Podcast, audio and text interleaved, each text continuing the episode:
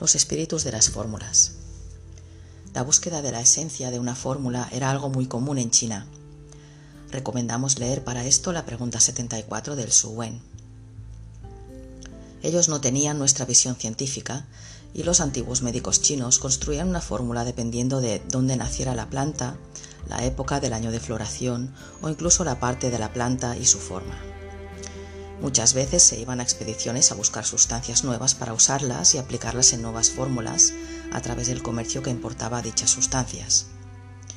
Un ejemplo fue la ruta de la seda o las expediciones al mar en busca de las islas de la inmortalidad, en las que se basaba la pregunta 1 del Su Wen, cuando hablaban de los daoístas inmortales que sabían del secreto de la vida.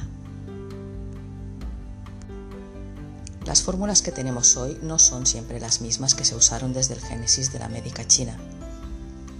Estas han sufrido adaptaciones a nuevas materias médicas que llegaban de distintos puntos de Asia e incluso de América, como es, por ejemplo, el Shi Yang Shen o ginseng americano, el cual fue introducido en Asia por expediciones de jesuitas, así como también por médicos chinos que viajaron cuando los Estados Unidos demandaba trabajadores y muchos chinos viajaron y se adaptaron a las plantas que allí tenían. En este caso, este se da en la zona de Wisconsin y se sigue importando a China, país que acogió esta sustancia y la integró en su formulación con los brazos abiertos.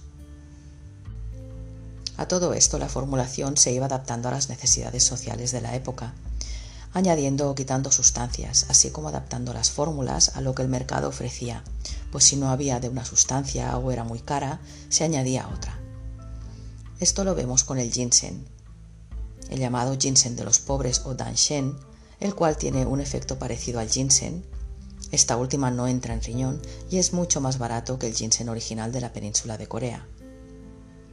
Otro ejemplo reciente es la incorporación de una sustancia a la fórmula Liu Wei Di Huan Wan, esta fórmula no se debe dar a personas con vacío de yang de bazo que tienen heces sueltas, por lo que ya hablamos del 80% de la población en España, donde por hábitos alimentarios abusamos de alimentos fríos que generan humedad y donde muchos pacientes combinan la insuficiencia de yin de hígado y riñón con el vacío de yang de bazo junto con humedad turbia en los intestinos.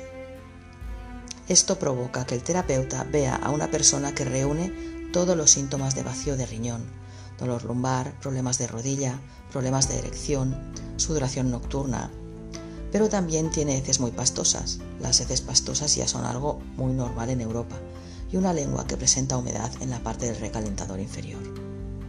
Como decíamos, Huan Wan contiene la Rehemania, que es la planta principal de esta fórmula o planta emperatriz.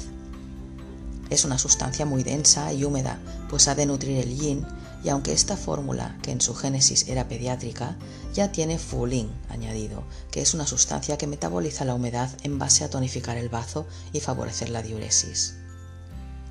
En estos casos, dentro de la sociedad occidental y sus hábitos dietéticos, fulin se queda corta. Ya no sirve, sería como mandar a la guerra del siglo XXI a un soldado que lleva arcos y flechas. A tanto es esto que en China ya se están encontrando este problema. La globalización ha hecho que China incorpore a su mercado productos y formas de cocina que antes no tenían, como leche, helados, fritos, azúcar y gluten en grandes cantidades, haciendo que ya ellos comiencen a tener problemas que antes no eran alarmantes en la sociedad china, como por ejemplo la obesidad, la diabetes, el síndrome de intestino irritable o la humedad intestinal. Por ello ya muchos médicos, cuando recetan Liu Di Huan Wan, añaden una sustancia del grupo de las que metabolizan la humedad para atenuar el efecto húmedo de la fórmula, siendo Sha-Ren. Así que, si a la fórmula Liu Di Huan Wan se añade Sha-Ren, se consigue atenuar el efecto húmedo de la fórmula.